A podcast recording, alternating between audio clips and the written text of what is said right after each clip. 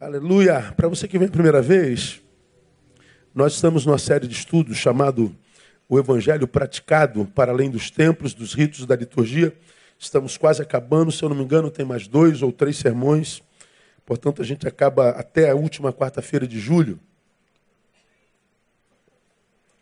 Nós estamos desde fevereiro nessa palavra, é, estudando sobre o Evangelho. Para alguns, o Evangelho é uma religião, para outros é um, é um punhado de doutrinas, para outros é qualquer coisa. Para mim, o Evangelho é vida praticada, é o modelo de Deus. Para os homens, é como eu imagino Deus queria que nós vivêssemos a vida. O Evangelho é o estilo de vida do reino de Deus. E a gente tem falado sobre isso desde o início de fevereiro. Na semana passada, nosso horário está mais avançado hoje, nós ficamos no versículo 14 de Hebreus capítulo 13. Abra sua Bíblia em Hebreus capítulo 13. Nós ficamos na, na, no capítulo 14. Porque não temos aqui cidade permanente, mas buscamos a vindoura. Então o que, que nós aprendemos desse capítulo, desse versículo? Que a presença do cristão no mundo é, trans, é de transitoriedade. A relação do cristão com o mundo é de transitoriedade. Não temos aqui cidade permanente, nós estamos em transição, nós estamos de passagem. Nós estamos aqui, mas não somos daqui, e nós estamos de passagem. Então, nunca a relação do cristão verdadeiro com o mundo é de caráter permanente. A gente reconhece isso, falamos sobre isso na semana passada. Hoje, nós vamos ao versículo 15. Por ele, pois, ofereçamos sempre a Deus sacrifício de louvor, isto é, o fruto dos lábios que confessam o seu nome. Vamos juntos, só uma só voz? Por ele, pois, ofereçamos sempre a Deus sacrifício de louvor, isto é, lembra que Jesus está falando com judeus convertidos, que vinham de uma cultura sacrificial, que vinham de uma cultura de oferendas, que vinha de uma religiosidade cerimonialista e que a adoração era através de oferendas sacrificiais.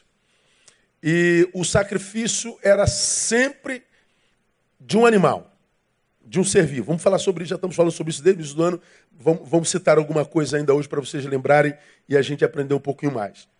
Mas percebam, o autor está dizendo, por ele, por Jesus, pois ofereçamos. Ele está falando de oferenda. A palavra oferenda, ela não é muito comum na nossa religião, né? Ela é muito comum em que religião? Me diga aí. Na macumba. Ó, oh, vou fazer uma oferenda ali e tal. E a gente, quando fala em oferenda, a gente não fala de, um, de, um, de, um, de uma palavra comum a nós, a gente fala de oferta. Mas para o judeu, a palavra oferenda é uma palavra muitíssimo comum. E Jesus usa, o, te, o autor da, da, da, de Hebreus usa uma palavra, portanto, muito comum a ele. Ofereçamos. Ele está falando de oferenda. Mas veja, no caso em questão, ele fala que essa oferenda deve ser do quê? De louvor. O que, que a gente deve ofertar a Deus? Qual deve ser a nossa oferenda a Deus? Bom, de louvor. O louvor na Bíblia, no Evangelho, é uma oferenda. O louvor é uma oferta. Lembrando, essa palavra oferenda, de ofereçamos, ela é proposital. Proposital. Antes de Cristo, como falei, a oferenda era de animais. Coloca para mim o painel bem rapidinho, se você conseguir. Levítico 16.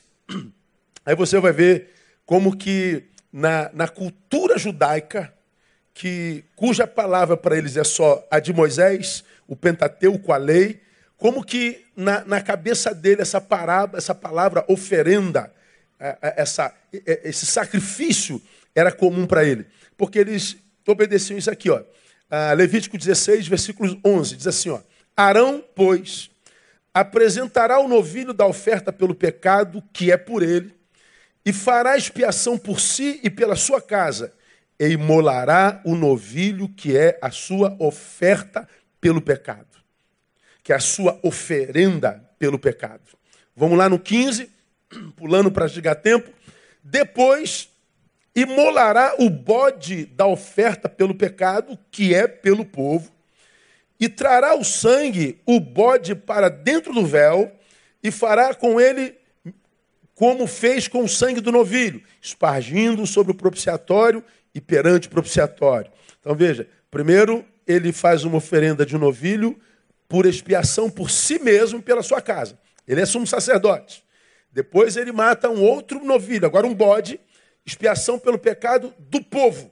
No 16, e fará expiação pelo santuário por causa das imundícias dos filhos de Israel e das suas transgressões, sim, de todos os seus pecados. Assim também fará pela tenda da revelação, que permanece com eles no meio das suas imundícias. A lei aqui está dizendo, para a gente simplificar, é o tempo da oferenda. Então é o tempo do culto, da liturgia judaica. Como que a gente começa o nosso culto? Pedindo perdão pelos nossos pecados. O sumo sacerdote, que vocês já aprenderam, no, no, no santuário do Velho Testamento, haviam três pavimentos. Do lado de fora ali o corredor, átrio, o lugar onde vocês estão, o santo lugar, o lugar aonde eu estou, santíssimo lugar. Assim era a, a geografia da fé no tempo hebreu. Lá o átrio, qualquer um podia entrar, no santo lugar e o Israel, aqui entre o santo lugar e o santíssimo, onde ficava a arca, tinha uma cortina e só entrava o sumo sacerdote. E esse sumo sacerdote trazia o sangue do novilho sacrificado para expiar o pecado do povo. Nesse caso, ele expia primeiro o seu, porque ele não pode subir em pecado. Depois ele mata um outro para expiação do pecado do povo. E o povo estava tão contaminado que ele diz: mata um outro novilho para que vocês possam santificar o lugar, a tenda onde o povo estava. Então, a oferta pelo pecado através de um animal, a oferenda de um animal, era cultura judaica. Então a cabeça do menino crescia com essa cultura, ele envelhecia nessa cultura. Pois bem, Jesus entra, já aprendemos isso nos outros cultos, que o sacrifício final é ele mesmo, e agora ele está doutrinando, no Hebreus capítulo 13, o povo para uma nova perspectiva de adoração. Então, vamos voltar para Hebreus capítulo 13, painel. Portanto, oferenda era um termo mais do que comum na liturgia do judeu, inclusive do judeu convertido. Agora, eu sou judeu, me converti. Eu aprendi minha vida inteira que para eu adorar a Deus, eu faço através de um sacrifício, de uma oferenda de animal. Tá certo. Agora eu recebi Jesus. Que tipo de sacrifício eu oferto a ele? Não mata mais bichinho nenhum. Não derrama mais sangue. Como é que é o culto então? Não fica vazio de significados? Não ficaria vazio de simbolismos? Nossos olhos verão o quê? Para que nós tenhamos a sensação perceptória de que o nosso culto é real. Pois é, não tem mais sacrifício nenhum. O sacrifício que você vai oferecer ao Senhor é sacrifício de quê mesmo, igreja? Leia lá. De louvor. Pois é, na cabeça de você que é crente, quando fala de louvor, lembra de quê?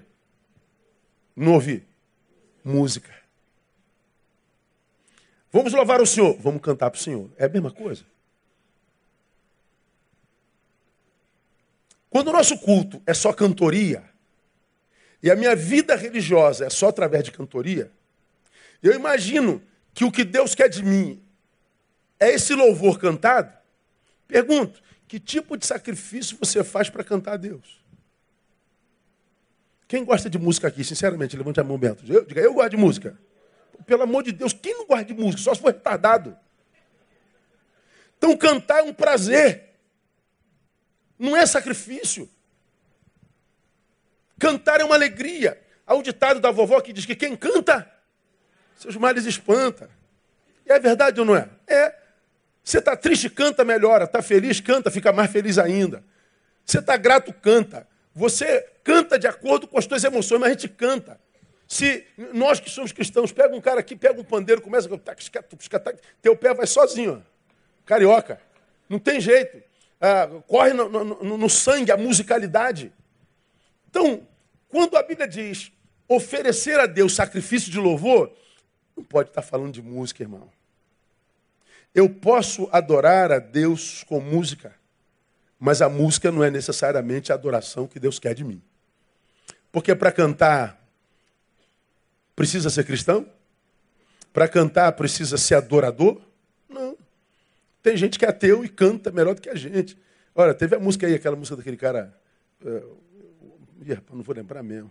A música é Entra na minha casa, entra na minha vida. Mexe com. Como é o nome dele? Regis Danese. Aquele cabelinho dele é lindo. Então, essa música. Essa música rodou o planeta. Grupos de pagode gravaram. Pessoal do funk gravou. Tem música, tem gente do funk, aquelas meninas do tan, tan, tan dançando dentro da minha casa, dentro da minha vida.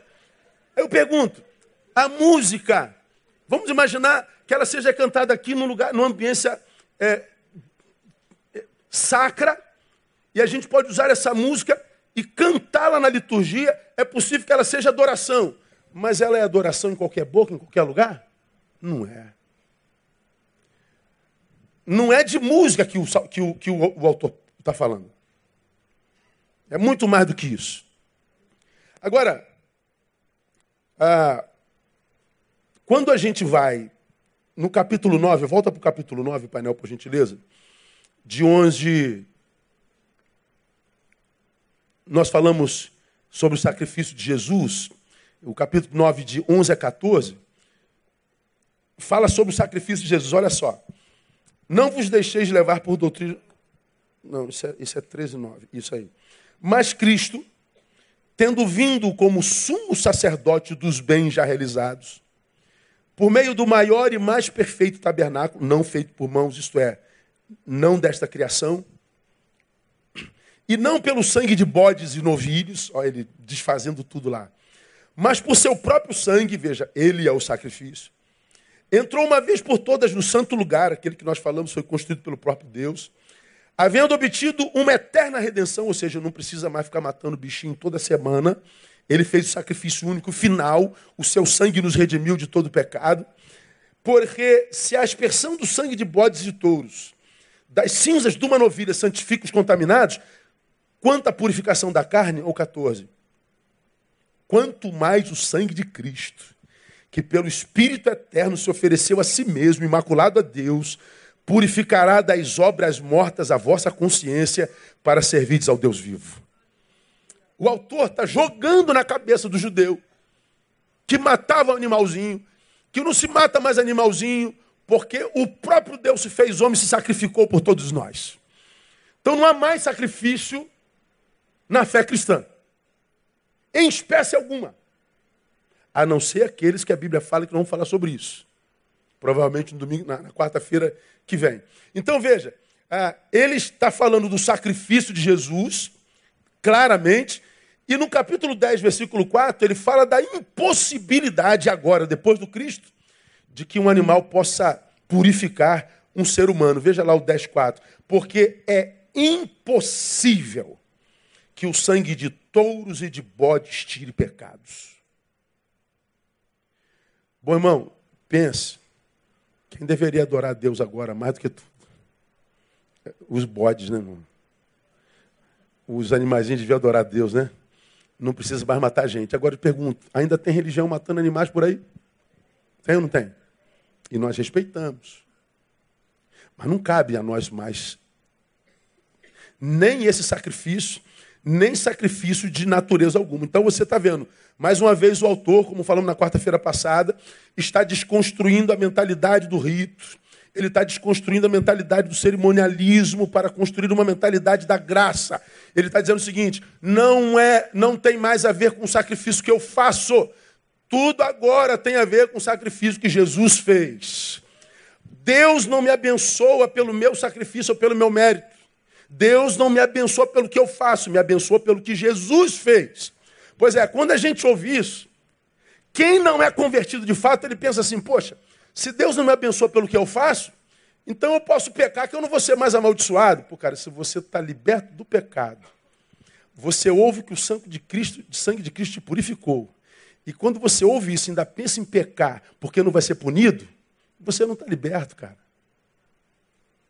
Porque quando uma, consciência é purificada, eu não vou parar de pecar é, é, é, porque eu, eu vou ser castigado. Eu vou parar de pecar em gratidão àquele que sacrificou por mim. Ah, você pode pecar agora, Neil. Se eu posso, mas ele diz que eu não devo. Então, em honra a ele, embora eu possa, eu não faço. Agora não é mais a minha vontade, é a vontade dele. Uma mente convertida não precisa de guarda. Uma mente convertida, um coração convertido, não precisa de ninguém colocando proibições. Não precisa de, de, de, de coleira e amarrar na, na ponta do, do, do, do, banco. Não precisa do pastor ficar no pé, é, é, querendo saber onde é que está. A consciência mudada faz com que, irmãos, porque mudada, a gente só queira viver para aquele que nos libertou, porque a gente se lembra do que foi no pecado e a gente se lembra as sequelas do pecado em nós. Uma vez livres do pecado, a gente quer glorificar aquele que do pecado nos livrou. Não tem como, tendo sido livre, não querer viver para adorar. Então, quando eu vejo gente que fala assim, eu não gosto de adoração, eu falei, pô, não, não dá nem para te chamar de irmão, meu. Não tem como.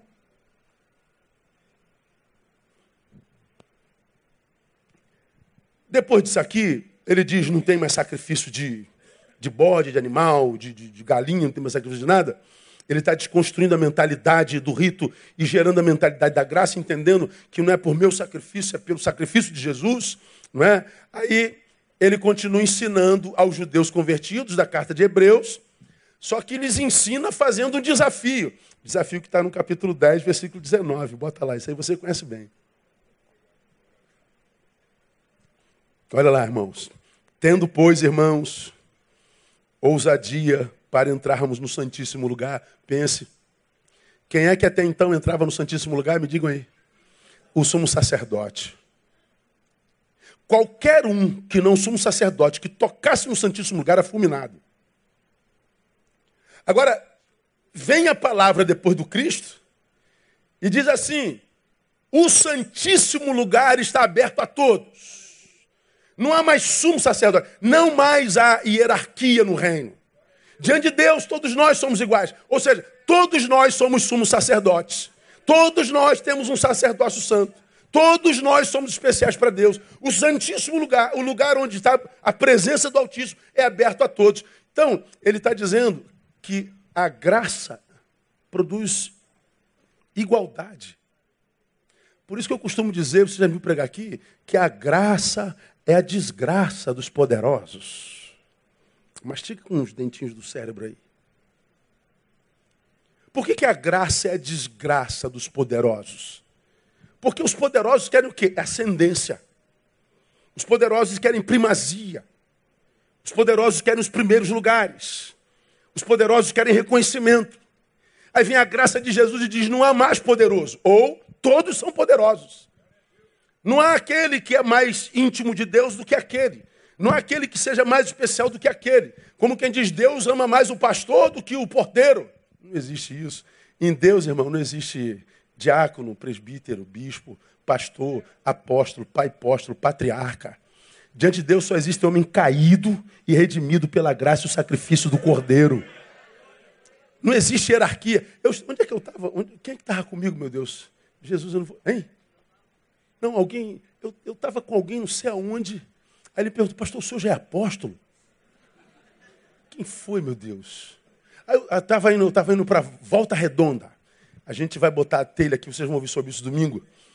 Aí alguém entrou e falou, pastor Neil, o senhor já é apóstolo?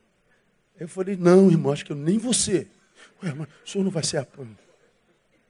Mas por que não? Deixa para lá, irmão, deixa para lá. Deixa...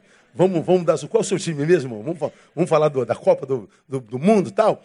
Porque na cabeça dos crentes contemporâneos, a hierarquia. Então, ao trabalhador, ao obreiro, ao diácono, ao presbítero, ao pastor, ao, ao pastor sênior, ao, ao, ao bispo, ao bispo primaz, ao apóstolo, ao pai apóstolo, ao patriarca, já rei. A rei, irmã. Joga no Google, chega em casa. Bota o rei gospel, você vai ver que o culto começa ele sendo carregado por quatro, ele sentado num trono e quatro pessoas carregando ele na entrada do templo até o altar. Bota lá. Quase que eu falo, meu irmão, não quero ser apóstolo, quero ser rei. Ele não entendeu porque eu disse que eu não queria ser apóstolo. Na nossa cabeça, a hierarquia, irmãos, escuta uma coisa: Jesus não ama o pastor Nail mais do que você que senta no último banco. Ele me ama muito e ama a mim tanto quanto ama você. E diante dele nós somos iguaizinhos. A minha oração não é mais poderosa que a sua. Deus não me ouve mais do que a ti. Nós somos todos iguais. A graça produz igualdade. Por isso que os poderosos não guardam a graça. Então nós precisamos entender isso que diante de Deus nós somos todos iguais, todos iguais. Aí ele diz lá, portanto, irmãos, tendo ousadia para entrar no Santíssimo Lugar. Isso para nós é mole. Ah, vamos dar oportunidade para o João que vai dar uma palavra. Ele sai daqui, dá uma palavra. Só que na cabeça do judeu está o templo. E ele diz: não, naquele lugar ninguém pode entrar. Você está maluco, rapaz? Pode, agora você pode. Agora você é sumo. Agora você, se não é sumo sacerdote, é supra-sumo para Deus. Então você pode entrar. Tenha ousadia, tenha coragem. Agora, sabe por que você vai entrar e não vai ser fulminado? Porque você vai entrar pelo sangue de Jesus. Não é mais o sangue de bode. Não é mais o sangue de carneiro, não é mais o sangue de novilho, é o sangue de Jesus. Entrar no Santíssimo Lugar, que era só para o sumo sacerdote, mas ele está dizendo, só que naquele Santíssimo Lugar é por um novo caminho, é o caminho de Jesus. É o caminho inaugurado por ele. Jesus, quando esteve entre nós, se definiu: Eu sou o caminho. Então, como você já aprendeu aqui, quando nós chegamos a Jesus, não chegamos no lugar que deveríamos chegar chegamos no caminho pelo qual agora a gente vai. Quando a gente se encontra com Jesus, nós não nos encontramos com um ponto final, nem um porto seguro. A gente se encontra num novo caminho de ir, um novo jeito de ir. Então nós estamos em missão, a gente se encontra com a missão. Agora, o ensino claro é: não é mais o que acontece do lado de fora, é o que acontece do lado de dentro. É o que foi gerado em mim, não é mais o que eu faço, o que eu pratico. O que eu pratico já está resolvido se o que há dentro de mim está resolvido. Se a, a diretoria da minha vida, se o senhorio da minha vida agora é de Jesus, meu caminho é outro. Minha mentalidade é outra, vamos falar sobre isso já já. Meus sonhos, meus projetos. É Paulo, vivo não mais eu. Morri, irmão. Cristo vive em mim. Então, lembra que ele está gerando isso na cabeça do judeu. Voltemos para o versículo 15 do capítulo 13, e aí nós vamos falar sobre sacrifícios. E para você entender um pouquinho, para você não, não se tornar um, um, um cristão sacrificial, achando que é, no Evangelho ainda cabe qualquer tipo de sacrifício. Por ele, pois, ofereçamos sempre, olha lá, a, a oferenda do cristão a Deus é ininterrupta. Sempre se oferece a Deus. O quê? Sacrifício de louvor. E ele define. O que é sacrifício de louvor? Ele diz lá, isto é, o fruto dos lábios que confessam o seu nome. Aí a gente pensa assim, está vendo, pastor? Então é música. Se é fruto dos lábios, é música. Não. A boca fala do que o coração está cheio, acontece dentro. O que sai da sua boca, porque seu coração é de Jesus, vai se transformar em louvor a Deus. Ou seja, toda a tua produção externa, tudo que for perseguir, percebido por terceiros, tudo que for percebido pelo outro, a partir de você terá que ser adoração. Quer comamos, quer bebamos, quer façamos qualquer outra coisa, façamos para a glória de Deus. Então, quando ele diz fruto dos lábios, ele está dizendo: a tua interioridade foi de tal forma mudada que tudo que você espelhe é adoração não está falando de música. Ele está falando de modos viventes.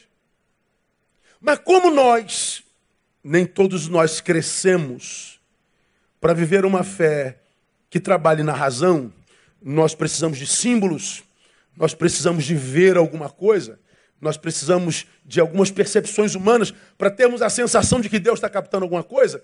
Alguns sacrifícios cabem na Bíblia. E eu vou mostrar para vocês. Esses sacrifícios devem ser praticados por nós. E vamos começar a mostrar a cada um deles. Por quê? Porque ah, ah, o primeiro está aí. Ó. O primeiro sacrifício que a Bíblia nos ensina é o sacrifício de louvor. Aqui a gente fica hoje, depois a gente volta, são cinco. A gente volta na semana que vem. Por ele, pois, ofereçamos sempre Deus sacrifício de louvor. Por que louvor? Porque a cultura era outra, já aprendemos. Agora, em Jesus não cabe morte, não cabe sacrifício de bicho. O autor está dizendo: em Jesus, religião e vida se confundem. O louvor que eu ofereço a Deus não é de uma coisa que eu pego aqui, externo a mim, com a qual não tenho relação, e ofereço aqui no altar a Ele. Não. Isso é uma prática esporádica de algo que você oferece que não lhe pertence, ou seja, que não é parte de si. O louvor agora, depois do Cristo, não é oferenda de uma coisa externa, é oferenda de uma coisa interna. É uma coisa que te pertence, ou seja, para Deus, religião e vida se confundem, é a mesma coisa. Portanto, o louvor a Deus sou eu. Não é a canção que eu oferto a Ele. É a vida que está dedicada a Ele. Eu não estou falando de, de função eclesiástica. Ah, pastor, o senhor pode ser o louvor porque o senhor é, é, é, tem por profissão o próprio ministério. O senhor está integralmente envolvido com o que é de Deus. Ora, você também. Você só não tem função eclesiástica. Você só não tem função institucional. Mas a tua vida precisa ser um louvor a Deus. Então não é a canção que eu ofereço, é a minha vida. O louvor sou eu. Não é uma canção, não é uma campanha. Por exemplo, vamos fazer a campanha disso, campanha daquilo, campanha. A gente adora a campanha. Mas pense: sete sexta-feiras da vitória. Aí você vai se consagrar toda sexta-feira a Deus. Vai fazer teu sacrifício a Deus. Numa igreja evangélica, quase sempre sacrifício em direção ao gasofilácio. Mas você vem religiosamente sexta-feira, na sexta-feira da redenção total. Sexta-feira da dupla honra. Sexta-feira da pescaria gloriosa. Estava vendo na televisão hoje, o pastor dizendo: você vai chegar na nossa igreja, vai receber uma redezinha. Eles fizeram uma redezinha assim do tamanho desse papel, botaram uma escasinha e você então vai receber essa rede, que é o símbolo da campanha da pescaria gloriosa. Você vai fazer uma oferta de 156 reais apenas, vai ganhar sua rede. Sua rede. A multidão vem. Porque aquela redezinha vai simbolizar que você vai pescar para muitos anos. Aí você diz: Eu vou me consagrar, e vou, vou me sacrificar. Pense. Você faz o sacrifício, pega a tua redezinha, mas quando você se sacrifica, você está atrás do que, geralmente, quando o crente faz um sacrifício? Diga você que é crente.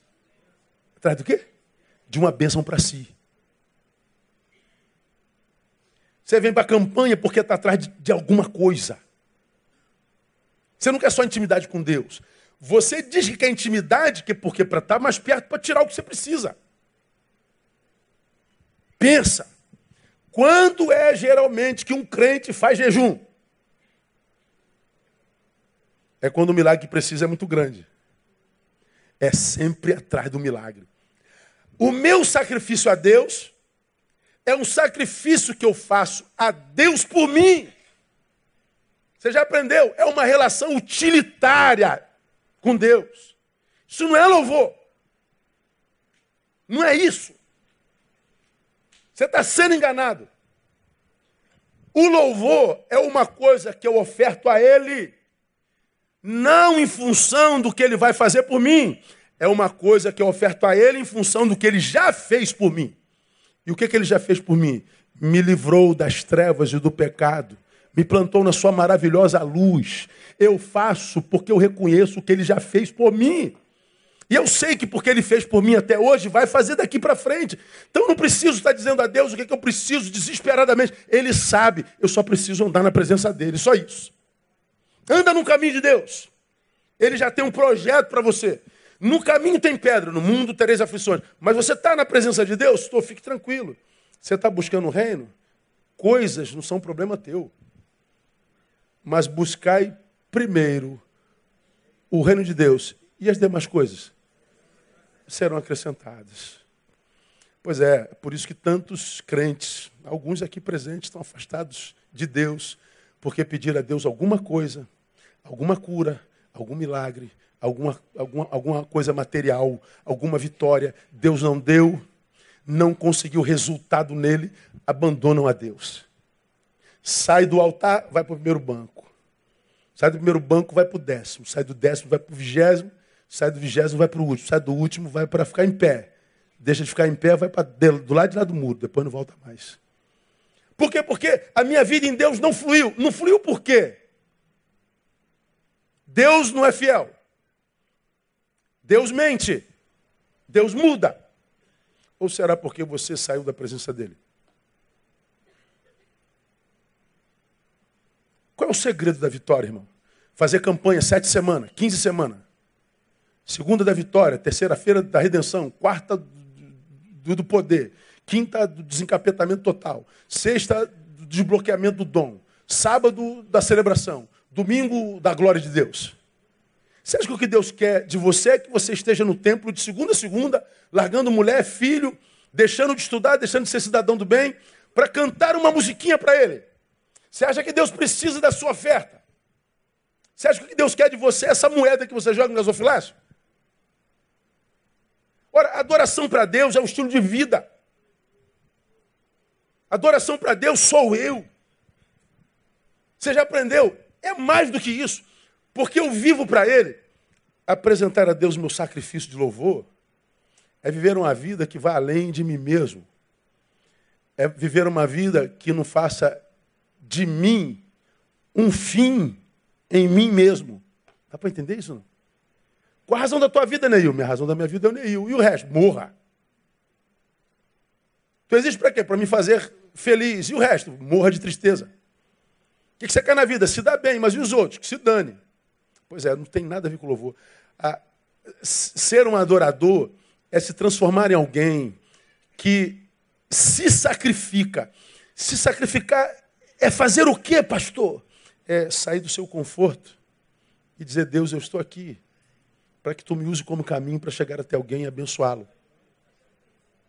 A equipe que trabalhou hoje com população de rua ficou na igreja de, de 7 da manhã até o final do jogo, 18 horas lidando com mendigos, com gente fedida, gente com cheiro de álcool, gente com cachorro do lado, e todo mundo com um sorriso nos lábios, todo mundo servindo com alegria que chega a ser contagiante. Que eu falo, meu Deus, que, que, que, coisa linda, cara. Essa gente podia estar em casa almoçando, tomando café, podia estar vendo um jogo na sua sala, na sua televisão de, de, de 80 polegadas, podia estar, estar em casa comendo pipoca com seu filho, está aqui servindo a gente que não conhece. Que, que, que, que, de onde vem isso, irmão? Isso é louvor. É sacrificar o seu próprio conforto. É sacrificar o seu próprio desejo para que Deus possa usar para despertar o melhor em alguém. Você já aprendeu que o louvor é o que eu desperto no meu próximo quando sou caminho de Deus para a sua vida. Eu, deixa eu mostrar duas fotozinhas para você que para mim expressa muito bem o que é louvor. Você já aprendeu, eu não preciso me aprofundar nisso. É, o, o meu louvor a Deus, o meu louvor a Deus, Deus não extrai de mim. O meu louvor Deus extrai daquele a quem eu servi. Eu sirvo e porque eu servi, ele foi abençoado. O que ele produz a partir da bênção que eu ministrei sobre ele é o meu louvor a Deus. Aqui, bota, bota a foto da menininha aí, painel, por gentileza. Deixa eu mostrar o que é louvor. Muito simples. Ah, puxa vida. Não, não, não, não. Era uma foto. Era a foto de, um, de uma menininha que eu mandei bem cedo e vocês falaram que tinha chegado. Queria exemplificar para você o que, que é o que é que é louvor. Louvor é o que eu desperto, não é outra foto. Também serve, são as duas. Aí, ó. Louvor é o sorriso dessa menina. Tá vendo esses braços dando um bonequinho para ela? Tá vendo não? Tá. Ela recebe o bonequinho. Olha o sorriso dela. Diz que esse sorriso não te contamina. Diz que não te faz bem. Imagina Deus vendo esse sorriso. Quem foi que despertou esse sorriso nessa criança? Esses braços que lhe dá o bonequinho. Pois bem, esse sorriso é o louvor que a dona desses braços oferece a Deus. Dá para entender? A Bíblia não diz que Deus procura adoradores? Sim ou não? Se Deus procura, é raro. Se desse como mato, não precisava procurar. Se adorador fosse cantor, Deus não precisa procurar. Está todo mundo cantando, irmão. A gente vive cantando. Se Deus procura, não pode ser só cantor. Por que, que Deus procura? Porque não se acha adorador em todo canto. Ou seja, não se acha gente que desperta no outro a sua melhor versão o tempo inteiro. Não se acha gente que restaura possibilidades no outro, como eu falei na gotinha o tempo inteiro. O que se acha é apedrejador. O que se acha é destruidor de sorrisos. O que acha-se é ladrão de alegria. Agora, gente que desperta no outro o seu melhor porque se encontrou consigo, é raro. O sorriso dessa criança não é o louvor dela para Deus. O sorriso dessa criança é o louvor desta mulher para Deus. Bota outra foto. Olha essa foto aí. Síria. Olha o estado da cidade. Agora, o homem achou uma banheira. Você pode ter certeza que essa banheira não era o lugar onde ele morava. Era de algum rico na Síria. Ele está em fuga, ele acha uma banheira. Bom, ele consegue encher d'água e olha o estado das crianças. As crianças parecem estar em guerra, sofridas e chorosas, não, elas estão sorrindo, brincando, se divertindo. Pois bem, o estado dessas crianças é o louvor desse homem para Deus. Ele produz alegria nessa criança. No meio do caos, ele produz alegria. Cercado de morte, ele está dando um, um, um, agora de vida, de respiração. Ele está produzindo um renovo, uma restauração, uma reconciliação dessas crianças com a vida, uma vez que elas estão cercadas por cadáveres. Pois bem, Adoração é isso. É quando eu posso, sendo usado por Deus, extrair do meu semelhante o meu melhor. Por isso que eu não posso crer em conversão de crente que vive jogando pedra no outro. E diz, eu não posso me calar diante do erro. Parasita. Deve ser um, um pecador, quanto mais. Porque, meu irmão, uma pessoa que está resolvido consigo mesmo, reconciliado consigo mesmo, no amor do Pai.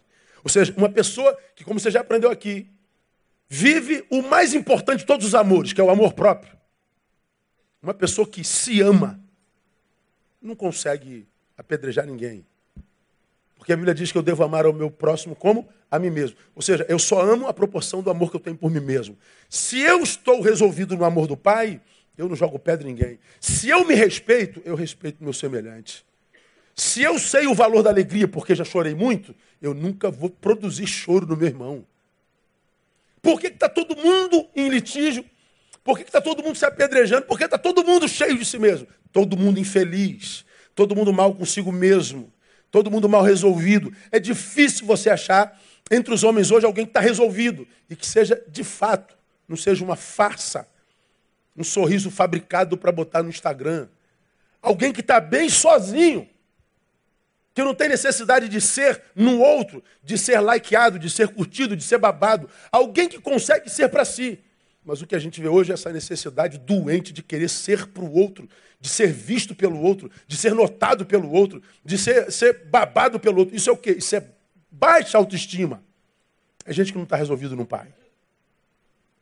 Quem está resolvido em si não depende do outro para continuar sendo. Então, o louvor a Deus sou eu. O louvor que eu desperto no meu próximo, ou seja, o que eu desperto no meu próximo é o meu louvor a Deus. A liturgia que o agrada é o meu testemunho. Então você pode ser o cara mais desafinado do mundo, mas tem vida em Deus. Ora, a tua música, a tua vida é uma música, é uma canção altíssima. A liturgia que Deus quer é a tua vida. A oferta que ele recebe é o meu dom, é o meu talento. Ah, lá em 1 Coríntios capítulo 13, quando, quando Paulo fala sobre a suprema excelência do amor, já preguei sobre isso aqui, num dos versículos ele diz assim, o amor, ele definindo o amor, o amor não busca os seus próprios interesses. O que, que Paulo diz lá? Que o amor busca.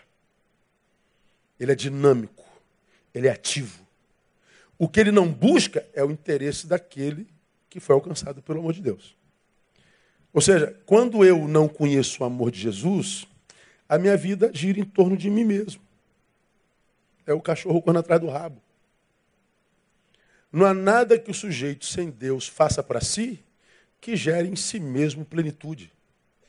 O que o homem sem Deus, que vive para si, consegue na vida é cansaço.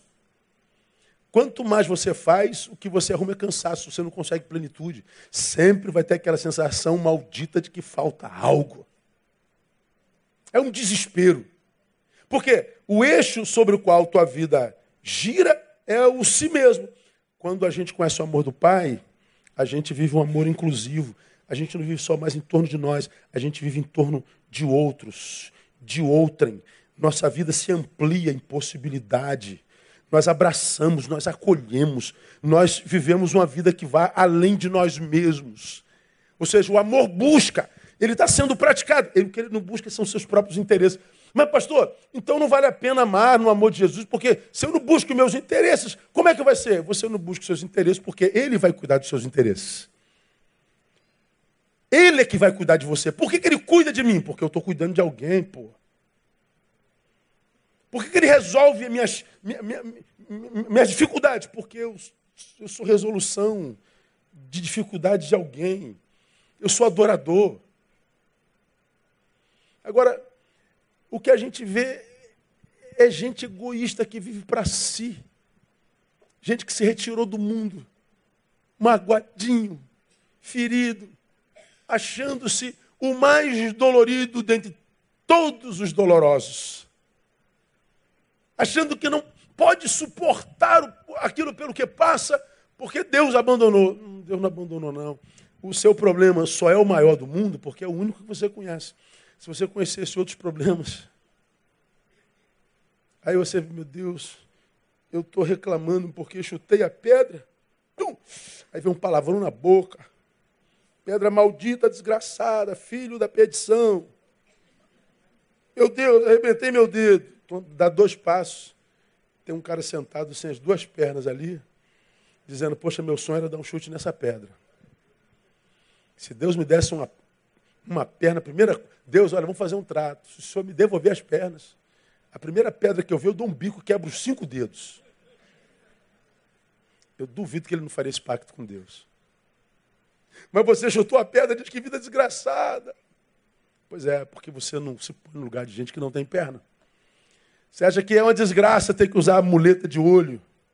Até você encontrar um cego. Ah, como eu queria usar um fundo de garrafa desse. Como eu queria ver homens como árvores. Não preciso nem defini-los. Mas eu só vejo escuridão. O problema é que os que perecem e são esmagados pela dor, não são esmagados pela dor porque a sua dor é pior são esmagados pela dor, porque a sua dor é a única que conhece. O que venceu a você não foi a dor, foi o egoísmo. A dor te faz o egoísta. A dor te faz preocupar-se apenas consigo mesmo. Mata todos os que estão ao seu redor, sacando-lhes os valores intrínsecos, aí você vive para si. Ou seja, você tem um amor que busca o seu próprio interesse. Bom, se você busca o seu próprio interesse, eu não preciso tratar dos seus interesses. Você já está fazendo isso. Agora, quando, quando eu me sacrifico, ah, eu chutei a pedra, está doendo, mas eu tenho uma missão a cumprir, vou com dor mesmo. Aí você vai ver que quem vai cuidar da sua dor é Deus. Você já aprendeu aqui e, e, não tem problema eu repetir, aqui eu termino. Ah, uma vez me perguntaram, pastor, como é que o senhor faz quando o senhor está muito cansado, desanimado? Meu irmão, 2017 foi um ano pauleira para mim, compartilhei para você minha dificuldade, minhas emoções é, abalaram. Teve dias que eu subi aqui nesse púlpito que só Deus sabe como, como, como eu estava aqui com 5% do que é meu, porque você não vê. Como em, em tantas reuniões eu queria estar tão longe daqui, tudo que eu não queria ver era gente. Mas tinha missão para cumprir. Eu falei lá naquela ocasião, eu, eu, como qualquer um de vocês, tem dia que acordo angustiado, deprimido, cansado, frustrado, desanimado. Aí eu acordo, a primeira coisa que eu faço, rever minha agenda. Eu durmo antes de ver o que eu tenho para amanhã. Boto lá minha agenda. Minha patroa. Boto lá. Aí boto lá mês de junho. Aí vou lá. Todo dia, atividade. Não tem nenhum dia limpo. Aí falei, ih, rapaz, hoje o bicho está pegando. Tem coisa para caramba fazer. Mas eu estou tristão, estou desanimadão. Como é que o senhor faz? Eu, eu, eu pego o meu desânimo, meu desânimo, aqui, minha, minha agenda é essa aqui, tá? Ok? Vamos embora. Eu vou com desânimo.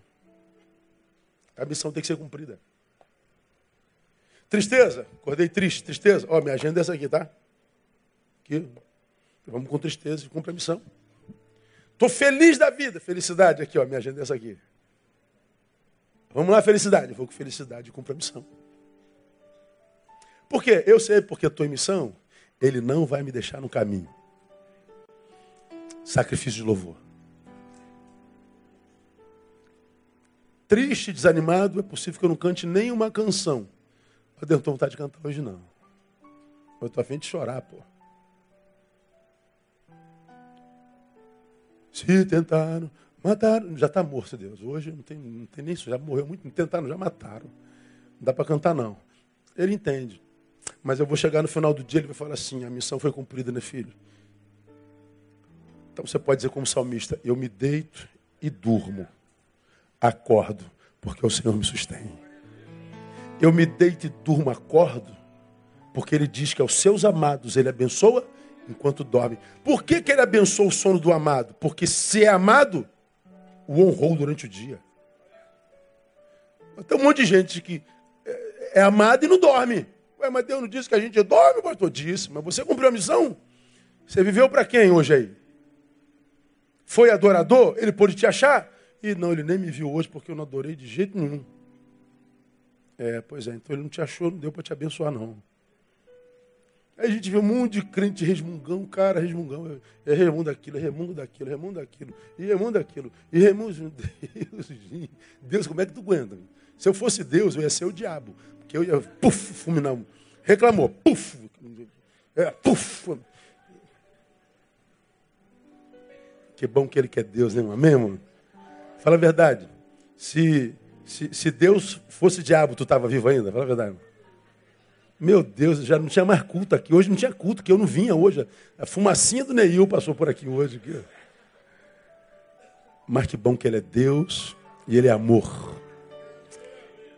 Que bom que ele é bom o tempo todo, o tempo inteiro. Deus é bem. Que bom que ele é fiel, ainda que a gente seja infiel. Ele é Deus. Então, sacrifício no Evangelho é só o que Deus quer. Para você ver, o primeiro sacrifício que a gente vê na Bíblia é o sacrifício de louvor.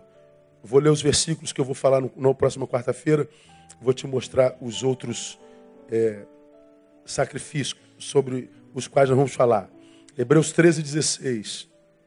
Mas não vos esqueçais de fazer o bem e de repartir com os outros, porque com tais sacrifícios Deus se agrada é o sacrifício do repartir. Escuta só o que aqui Deus tem para falar na semana que vem com você. E Deus se agrada com repartir com os outros é um sacrifício. Irmão, hoje o ser humano é tão ruim que quando a gente vê ele com fome, a gente quer mais que ele morra mesmo. que a gente quer é que ele sofra mesmo. Deus sabia que a gente pioraria tanto que até para ajudar a gente teria problema. Uma historinha rápida. O membro da nossa igreja tem uma síncope no volante, atropela, uma senhora em Padre Miguel. Você tem orado com a gente desde domingo retrasado. Ela perdeu as duas pernas. Faleceu ontem. A igreja não tem nada a ver com isso, é uma calamidade pessoal que aconteceu com um membro da nossa igreja. Por misericórdia, mandamos um pastor lá, verificamos a necessidade daquela família, porque tinha quatro crianças. Não tinham o que comer, mandamos cesta básica, pagamos as contas, só porque conhecemos a necessidade da vítima. Só isso, não tínhamos obrigação nenhuma. Ficamos dando assistência. A senhora morreu, mandamos custear o, o, o sepultamento. Aí falamos, olha, vocês têm direito a um seguro do DPVAT, temos um advogado que pode fazer isso. Então a gente vai custar tanto, vocês pegam o seguro do DPVAT. Custa... Não, a igreja tem obrigação, porque ele era membro da igreja, e nós vamos processar a igreja. Eu falei assim, sai daí, não paga nada. Processe. Tenta alguma coisa. Então, o flamenguista é, fez um assalto, o Flamengo que responde? Nada, a, a, a, incapacidade que o ser humano tem de agradecer. Um empresário viu um, morador em situação de, de, de, rua, não era morador, ele trabalhava na rua, mas morava na Baixada, dormia na cidade. Sem a perna, perdeu no acidente. Ele pagou uma prótese.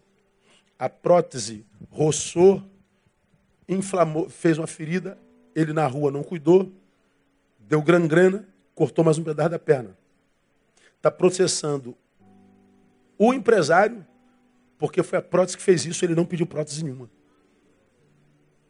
Aí você fala assim, amanhã ele vem e te pede um favor, o que, que dá vontade de fazer, irmão? Não dá vontade de... Morra miserável. Pois é, a, a Bíblia diz que a gente não deveria se cansar de fazer o bem. Fazer o bem cansa. Sabe por que, que cansa fazer o bem? Porque o bem que você faz não volta mais. Não vem nem como obrigado. Aí você se cansa de fazer o bem, para de semear o bem. Aí ele está fazendo, o texto está falando, fazer o bem seria um sacrifício. E como é sacrifício hoje? Veja outro texto, vou falar sobre isso mais profundamente. Romanos 12, 1. Rogo-vos, pois, irmãos, pela compaixão de Deus, que apresenteis os vossos corpos como sacrifício vivo. Santo e agradável a Deus que é o vosso culto. Então, é o sacrifício do meu corpo. Por que, que Deus quer meu corpo como sacrifício? O sacrifício era do bode, do cabrito, agora eu que tenho que. É, tu mesmo. Vamos falar o que, que é isso? Aí você vai a Romanos 15, 16. Mas em parte vos escrevo mais usadamente, como para vos trazer outra vez isto à memória, por causa da graça que por Deus me foi dada, para ser ministro de Cristo Jesus entre os gentios, ministrando o evangelho de Deus, para que sejam aceitáveis aos gentios como oferta santificada pelo Espírito Santo. Então ele fala de, de, de uma oferta que é missão. Missão como oferta. E a última, a oferta que se traduz em sustento de necessidades. Filipenses 4,18. Mas tenho tudo. Tenho até em abundância. Cheio estou, depois que recebi de Epafrodito o que da vossa parte me foi enviado, como cheiro suave, como sacrifício aceitável e aprazível a Deus. É o sacrifício que a gente faz em oferta para o sustento de necessitados. Então são cinco sacrifícios que o Evangelho, que, que o Novo Testamento fala. E são os únicos que cabem no Evangelho. Agora, qualquer outro que você faz, irmão, sobe, desce, se abstém. Tudo liturgia humana. Pode te fazer bem na psique, na alma, cabe. Deus recebe como culto, mas não é obrigação. Sacrifício é o que está na Bíblia Sagrada. Então, para que a gente não perca a vida, para que a gente não faça sacrifício ao nada, para que a gente não acredite que o evangelho é meritocrático, ou seja, tem a ver com mérito, com o que eu faço. Não. Tem a ver com o que Jesus fez. Então acredite, tudo que você precisa na vida já está pago. Jesus pagou na cruz do Calvário. Você só precisa se tornar alguém que anda na presença de Deus. Na presença dele. tudo que você precisa chega. E vai chegar até em abundância, porque Ele é fiel. Vamos aplaudi-lo. Vamos embora.